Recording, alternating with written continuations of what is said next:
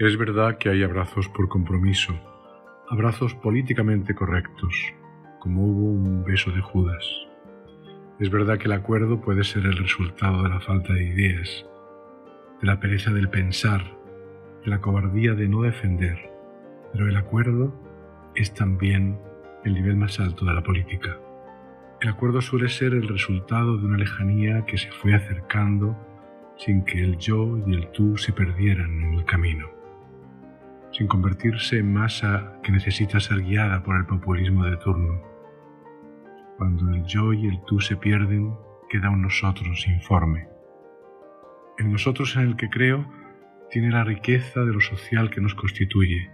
No siempre es cierto que si no tenemos enemigos es porque no defendimos nuestras ideas con valentía, como dijera Winston Churchill, podemos no sentirnos enemigos en un nosotros que mantenga esa mezcla de dolor y sincera autenticidad de sabernos distintos y sin embargo abrazarnos.